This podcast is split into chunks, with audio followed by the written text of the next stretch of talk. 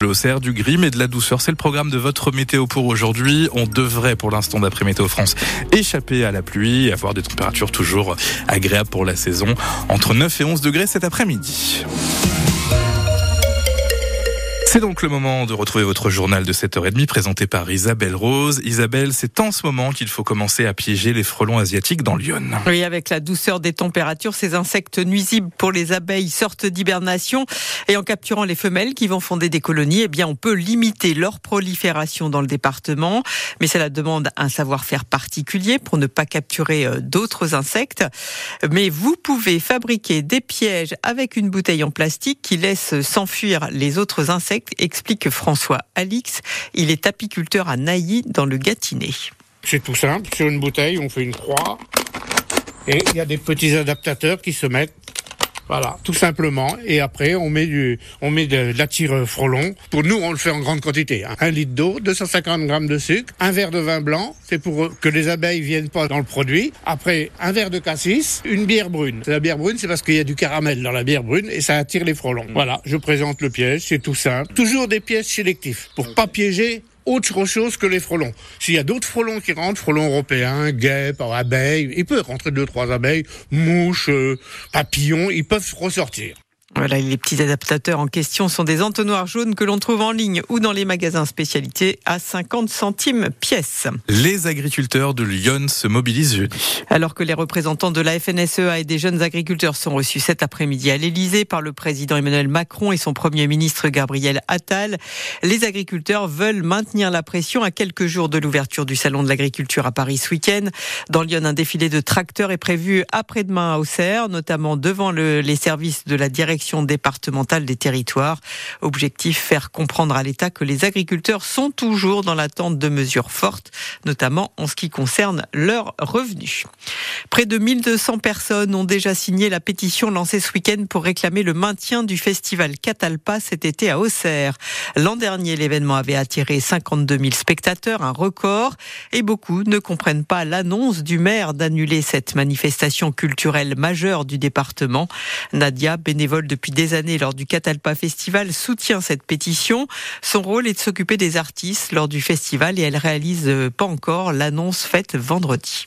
Catalpa Festival annulé, bah moi ma réaction c'était tout de suite de, de, trouver ça dramatique hein, parce que pour moi ça va faire un gros manque. C'est une façon moi depuis que j'habite à Auxerre de commencer l'été. Commencer l'été avec le Catalpa Festival, c'était joyeux, c'était gai, ça se passait toujours bien même euh, pour les éditions pluvieuses. C'était toujours un, une petite semaine intense. L'année dernière, je me suis retrouvée à transporter des artistes qui venaient de Jamaïque ou de. Bah, vous voyez, c'est quand même euh, assez impressionnant, quoi. Quand on dit qu'on habite à Auxerre, quand on passe le mois d'avril-mai, euh, eh ben, on parle forcément du Catalpa Festival avec nos amis qui sont de loin. On fait venir les amis. Enfin bref, pour moi, c'est pas possible et envisageable que ça soit terminé. Vous avez encore espoir pour cette année?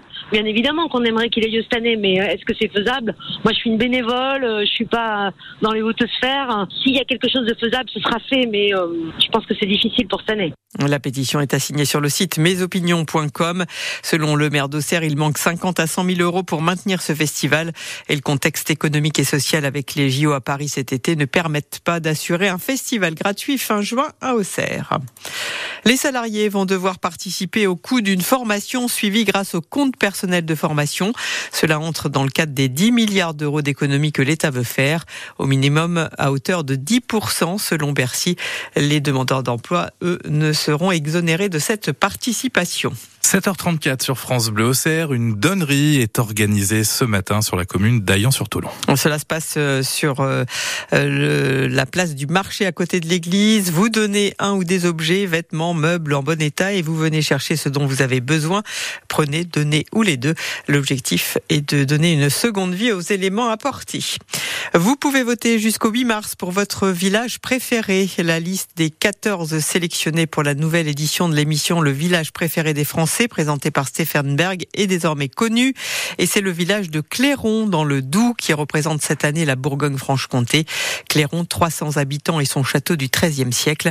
Vous avez la liste complète sur francebleu.fr. Si vous gardez vos petits-enfants cette semaine, vous pouvez les emmener cet après-midi au Festival des grands-parents à Sens. Il débute aujourd'hui à la salle des fêtes rue René Binet. Jusqu'à samedi prochain, toutes les après-midi, des activités sont proposées aux familles, des jeux de société cet après-midi. Et cette semaine, il y aura aussi un loto, des olympiades intergénérationnelles ou encore un atelier Lego. Enfin, football, sachez que l'OM, seulement 9e de Ligue 1, a un nouvel entraîneur. Jean-Louis Gasset, ancien sélectionneur de la Côte d'Ivoire, remplace l'Italien Gennaro Gattuso après seulement 5 mois à son poste. Une séparation après la défaite contre Brest dimanche. Il est 7h35.